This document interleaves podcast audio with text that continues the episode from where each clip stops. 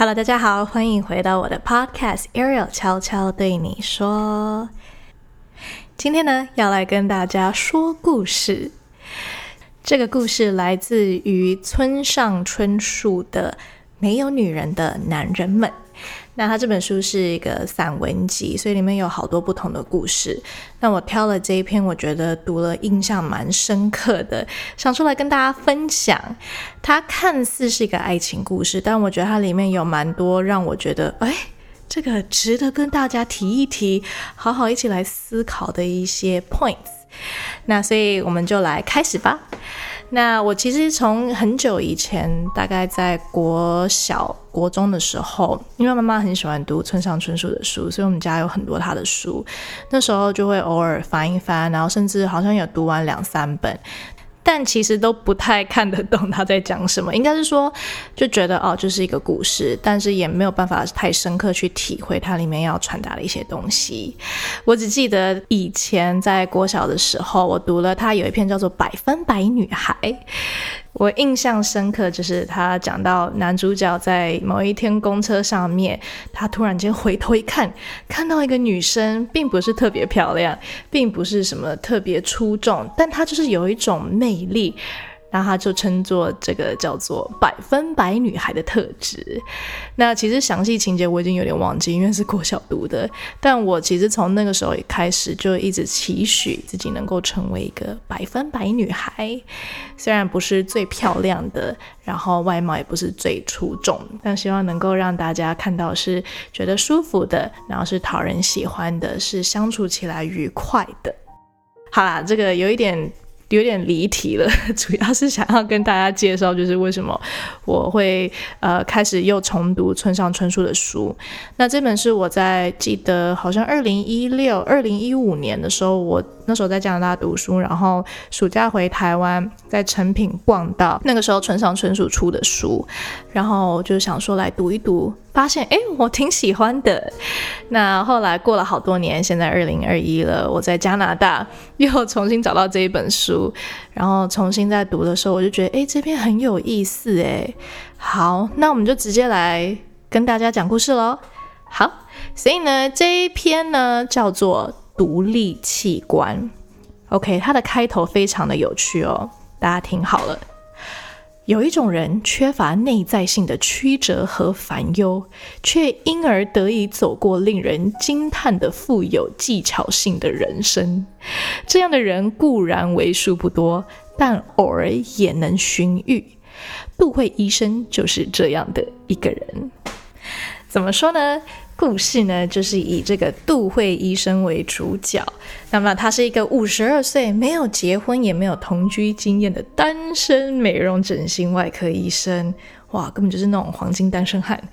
听说啊，他身材均匀，举止优雅，有教养。虽然不是最帅的那种美男子，外表却非常顺眼。而且他非常热衷跑健身房，所以他身材维持的非常好。他个性非常讨人喜欢。那么村上春树形容他是一个快乐有趣的聊天对象。然后他是在一家健身房跟这个杜慧医生偶然碰到面，然后偶然就变成了很好的朋友。那么他说，杜慧医生呢，其实从年轻就没有想要结婚成家的愿望。那他也莫名觉得，其实自己不太适合结婚生活。其实因为工作的关系，他有非常多可以认识女生的机会，而且再加上他条件非常好，所以他身边根本就是不缺女生，非常多女人围绕着他转。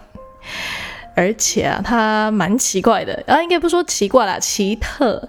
只要是以结婚为前提交往的女生，就是主动靠近他，不管对方多有魅力，他都会直接拒绝。所以呢，杜慧医生他大部分时间都选择和有夫之妇交往，或者是仅限于已经拥有了其他真命男子恋人的女性来往，而且这样对方期待和杜慧结婚的事就不会发生，所以杜慧觉得 very good。那么对女儿们而言，其实杜慧就是通常就是一个无忧无虑的第二恋人，或者是一个很方便的雨天用男朋友，或者是一个拈花惹草的对象。而杜慧也最乐意用这样的方式和女性保持关系。反而如果要作为搭档，然后要开始共同分担责任之类的，杜慧就会突然间觉得心情变得非常差，然后就开始渐渐远离这样。那么，其实，在书里面，村上春树形容他是一个非常性情温顺的人。然后我觉得还蛮有趣的，因为村上春树他就说：“哦，虽然他性情温顺，但他不是那种缺乏作为常人的深度、平庸无聊之辈的那种性情温顺哦，他是非常健谈而且幽默的。” 所以杜慧也说，他在选择女生的时候，他更看重的是女生要头脑灵活、富有幽默感、有很棒的知性感觉等等。如果缺乏话题或内涵，或者没有主见，女生越漂亮，反而会让杜慧觉得越失望。哎呦，他标准真高。好了，说到他健谈幽默，我觉得他里面跟村上春树讲的一段话还蛮有趣的，来跟大家分享。他说。说起机智敏捷，有一部老电影，它里面有这样的场面，就是呢，女人对男人说，在这世界上有彬彬有礼的人，还有机智敏捷的人。当然，两者都属于非常好的一个资质跟特质，但是在更多场合上，机智敏捷的比彬彬有礼更胜一筹。怎么说呢？如果有一位男子，他一打开门，里面的女生刚好在换衣服，然后就是就是有光着身体这样。那么，如果男生这时候说失礼了，夫人，然后赶快关上门，这个就是彬彬有礼的人。但是如果他说失礼了，先生。然后立即关上门，这个就是机智敏捷的人。不觉得这个小故事蛮有趣的吗？想说好，一定要特别跟大家在这边分享一下。虽然它跟这个故事主要的大纲其实没什么特别关系啦，但就很有趣。Anyway，回到主轴。那杜慧医生呢？他其实就是这样很幸福吗？对啊，他就是什么都有，人生胜利组。他就这样生活过了三十年，直到某一天，他终于出乎意料的深深坠入爱河。就在他五十二岁的那一年，他 fall in love。然后他的对象呢是比他小十六岁，已婚，而且还有一个五岁的小女孩。那杜慧在跟村上春树 update 这件事情的时候，其实杜慧已经跟这个女生交往了一年半，而且啊，他那时候居然第一句第一句话哦，就跟村上春树说：“你有下定决心不过分迷恋某人，并为此而努力的事吗？我以前都没有，不过现在有了。”哇！我觉得其实，在这一篇啊，杜会在就是形容一个人坠入爱河那种很甜蜜的痛苦。我觉得他形容的非常好，来读给大家听哈。他说：“因为过分迷恋，心情就会变调，痛苦就难以忍受，而这种负担不是内心所能承受的，所以就努力尽可能的不要去喜欢他。”然后他还说，他很试着。多想一些负面的事啊，像是对方的缺点啊，而且要反复告诉自己，这样的女人真的没有必要过于喜欢。但之后他又很矛盾的马上说，对方负面的地方好像又没有想象多，但重点是连他负面的地方也都强烈波动着他的心。他又接着说，第一次感觉到一想起某个人，心里就丝丝拉拉的疼。变得任何事都无法思考，意乱神迷。一旦连续想到他，不由得连内脏功能都好像怪怪的，主要是消化器官和呼吸器官。暂停一下，我觉得这边挺可爱的，因为书里就写到说，当他刚好强调到这个消化器官跟呼吸器官的时候，杜慧沉默了一下。好像在确认他的消化器官和呼吸器官的状态似的，是不是很可爱？好，回到他刚刚说的，他就继续说：“哎，一直期望努力不过分迷恋他的同时，也不想失去他。好，他会这样讲，是因为那个女生已经有家庭。那村上春树就问他说：“那你打算未来怎么办呢？”那杜慧就回答说：“其实他也不知道，因为女生好像也没有要离婚的打算，所以就走一步算一步吧。”哎，我想很多时候这个就是爱情的模样吧。不知道未来会如何，甚至其实搞不好心里很深的一块也都知道这是危险的，因为自己最终一定会受伤害，但还是义无反顾的要继续往前，要继续爱下去。哇，爱情的力量啊！好，所以呢。那个杜慧就继续讲了，她说：“其实这个女生啊，她是因为有一次发现丈夫外遇，所以她算是有一种报复性的，自己也想要找一个人出轨，所以就找到了杜慧，来取得所谓的精神平衡。那我觉得这书里很有趣，他就说，对女人来说，这种内心的调整作业是必须的，这样的事其实不罕见。” 这时候我看到的时候，心里只有一个想法：天哪，男人们不要随便得罪女人哈。嗯，OK，好，那接下来呢，这个是重点喽，因为我刚刚有讲过嘛，虽然这个看似是一篇爱情散文，但对我来说最重点的是接下来这一段，也就是呢，杜慧呢跟村上春树讲完他跟这个女生的关系之后，他突然说了一句：“所谓我。”究竟为何物呢？好，再重复一遍哦。所谓的我究竟为何物呢？很有趣的是，杜慧说，他身为一个整形外科医生，他从小不愁吃穿，后来接了父亲的诊所，名声和生意都非常的好。他也人缘非常好，不缺朋友，不缺女人，身体健康，生活真的是没有什么好挑剔的。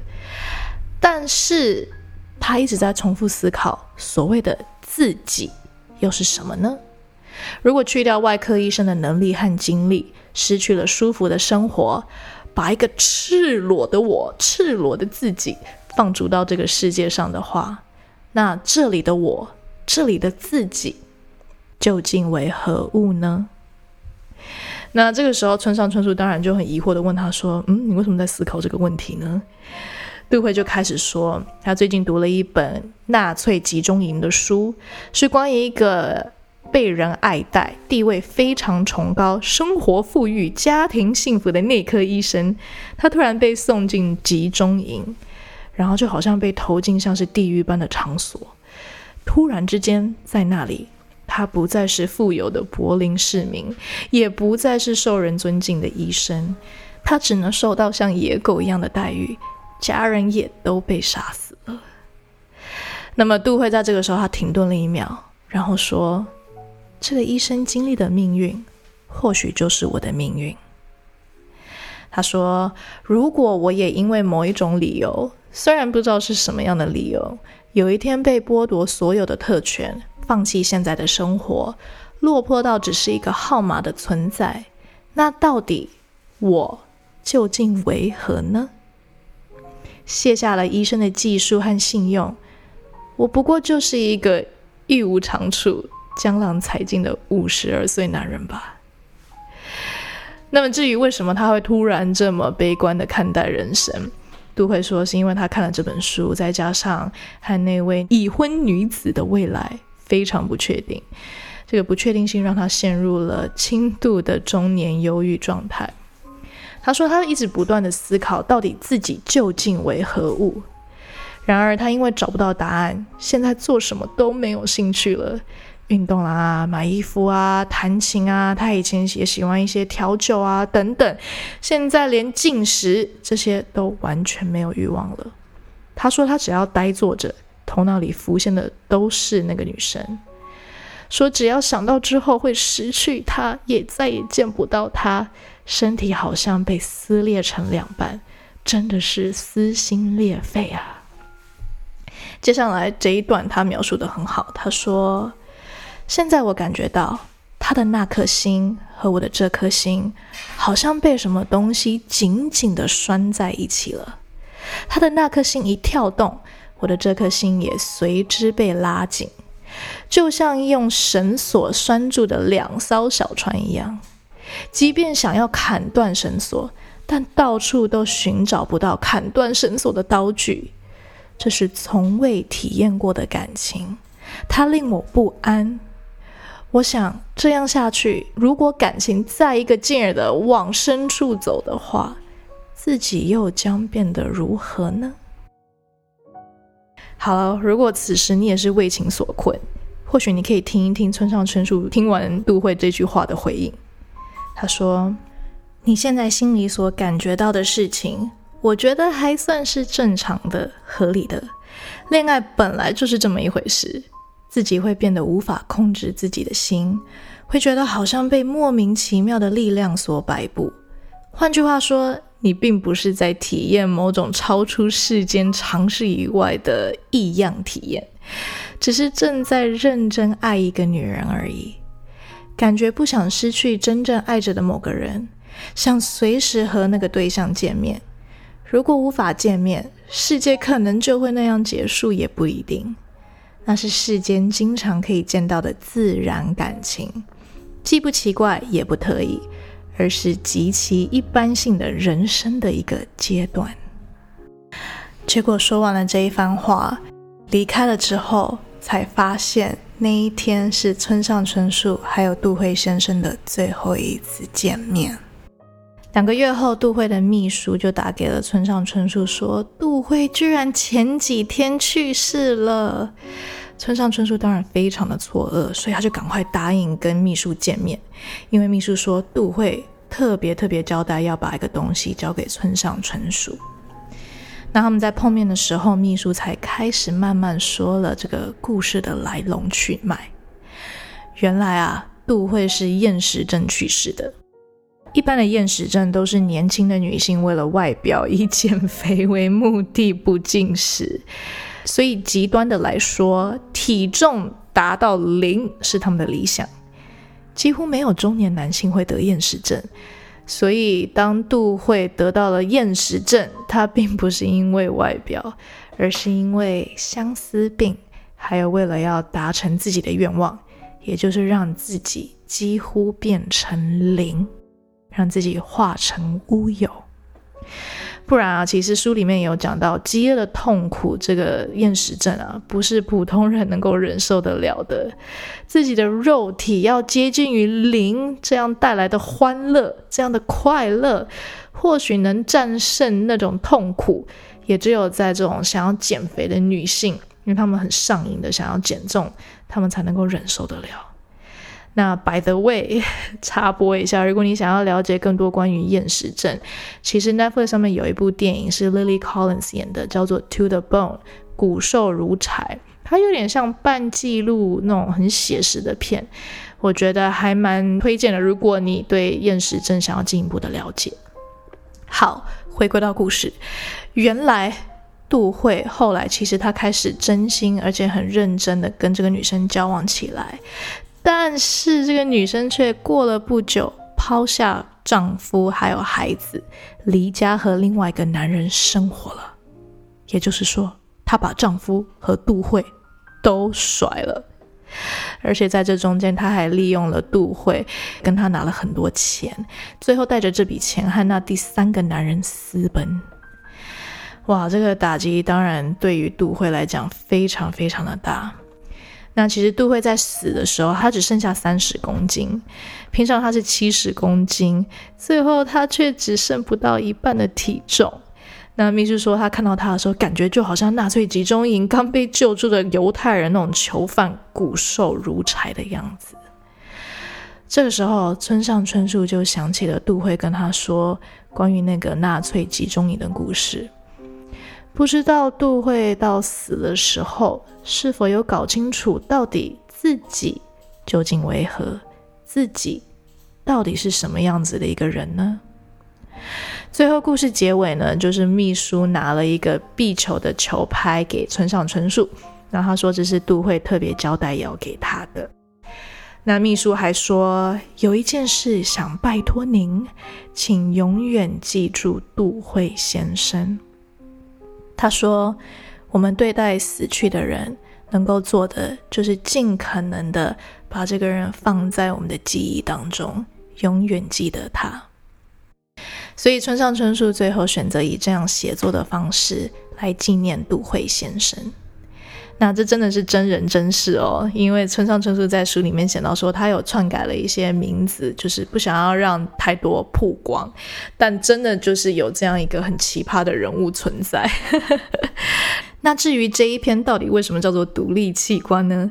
是因为有一次杜慧医生跟村上春树提到，我念给大家听，他说。所有的女性与生俱来都拥有了为了说谎而特别独立的器官般的东西。他说，所有的女性在某个时间点一定会说谎，而且几乎啊，她们都会面不改色，声音也都毫不改变。为什么呢？因为那不是她，而是她所拥有的独立器官自主进行的事情。所以，他们美丽的良心并不会因为说谎而感到痛苦，他们的安详睡眠，除非特殊例外，并不会受到影响。那其实很有趣的是，最后村上春树在书结尾他说：“其实他觉得杜慧和那些他说的女生一样，也都在用独立器官，只是不是拿来说谎，而是拿来谈恋爱。”谈恋爱不就是这样吗？是自己大脑没有办法掌控，很多时候想要告诉他停，也是停不下来的。那么，其实，在这个 podcast 最后结尾，我想要分享我看完这一篇独立器官的三个简单的感想。那第一个，当然就 relate 到刚刚讲的这个谈恋爱。的确，我觉得谈恋爱就是这样啊，坠入爱河，我们用的又不是大脑。而是一个独立的器官，真的是超乎我们的理性，让我们的心不受控。但是我觉得很有趣的是，他书里面最后有讲到说，没有这样的器官介入，我们的人生也会变得相当平淡无奇吧。那杜慧她曾经有自己说过，哇，我这样谈恋爱这么晚，五十二岁才这样尝到恋爱的滋味。但村上春树就跟他讲说，或早或晚都没有关系，重点是你体验过了，没有白活人生。那我觉得这句话蛮有意思的，因为我后来也想一想，其实会带给我们极度快乐的，也很容易因为失去或害怕失去，也带给我们极度的痛苦。那么第二个感想是。到底我们拿掉了工作、地位、金钱、名声和权利，甚至是朋友、家人，还有爱人这些等等。当我只剩下这样赤裸的被放在地球上，我，我这个人到底是什么？究竟为何物？这个是让我整篇散文真的是看完印象最深刻的部分。我记得我看完到第二天，我都还会想到这一段。然后那时候还第一时间点跟我朋友分享，他也是一个外科医生，就在讨论说，到底我们在这个世界上自己挪除了外在和社会，我们内心最核心的那个价值又是什么呢？换句话说，我们到底为了什么而活？或许搞不好未来我可以做一集，就是之前和朋友聊的一些关于人生意义，还有我自己找到信仰的一些经验。就是可以跟大家聊一聊，因为我觉得其实不管是什么信仰，身为人类的我们的确挺脆弱，总是需要为了一个什么而活下去，需要抓住一个信念、一股力量，或许才能够继续好好活下去，而且是知足并且有平安的活下去。那么第三点，最后一点了，看完这本书，我最后感想是。当我们离开世上的时候，我们想要怎么样被人家记得呢？我们留下的又是什么呢？你有想过吗？你想要怎么样被人记起呢？你在这个世界上影响到的又是谁呢？希望大家喜欢今天的故事时间。我第一次是比较用这种说故事的方式呈现在 Podcast，那欢迎大家可以留言跟我说说你的想法、你的看法。那听完这个故事，还有刚刚总结的一些感受，想要听你们也怎么想的，我们可以来交流一下。那如果你喜欢今天的 Podcast，记得要订阅、subscribe to my channel，然后也留个五颗星评价。最后想要用这一首《清醒》来送给大家。这首是我十四岁写的第二首歌，诶，第三首歌曲，差不多也就是我开始接触比较多村上春树的书的年纪。那希望我们都能够很清醒的活着，很知道自己是谁，也知道自己要什么，并且是很有意义的活着。好，那就把这一首《清醒》送给大家，Enjoy。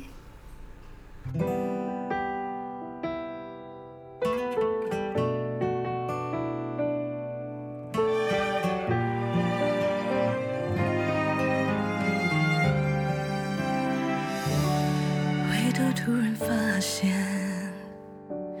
城市的灯已熄灭，只留我一人独自徘徊。或许你的世界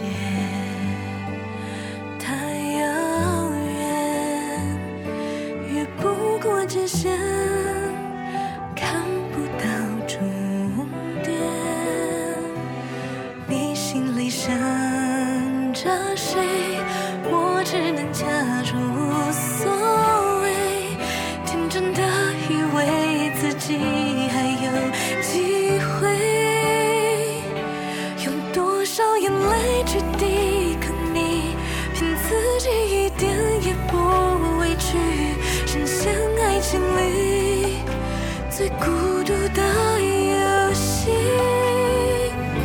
以为坚持着